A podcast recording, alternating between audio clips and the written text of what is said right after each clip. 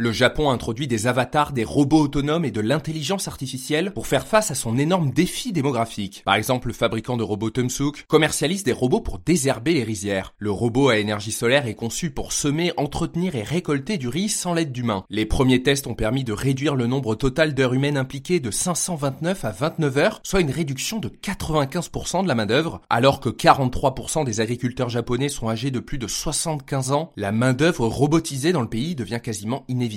Plus globalement, des experts estiment que le pays connaîtra une pénurie de main-d'œuvre de 11 millions de personnes d'ici 2040 et que le nombre de personnes de plus de 65 ans, qui représentent déjà près de 30% de la population, devrait atteindre son apogée en 2042. Pour faire face au vieillissement de la population, le pays innove. Dans le domaine automobile par exemple, des sociétés telles que Toyota et le géant du commerce en ligne Rakuten développent des camions autonomes pour faire face à la pénurie de main-d'œuvre dans le secteur. Dans le domaine de la construction, où le nombre de personnes employées dans le secteur a diminué de 30% depuis 1997, les sociétés multiplient les tentatives pour robotiser le processus de construction. Plus globalement, le Japon est l'un des pays du monde où le vieillissement de la population devient un enjeu critique et pourrait bien ouvrir la voie à la commercialisation de masse de robots autonomes. Et notez que ce podcast est soutenu par Quorum l'épargne.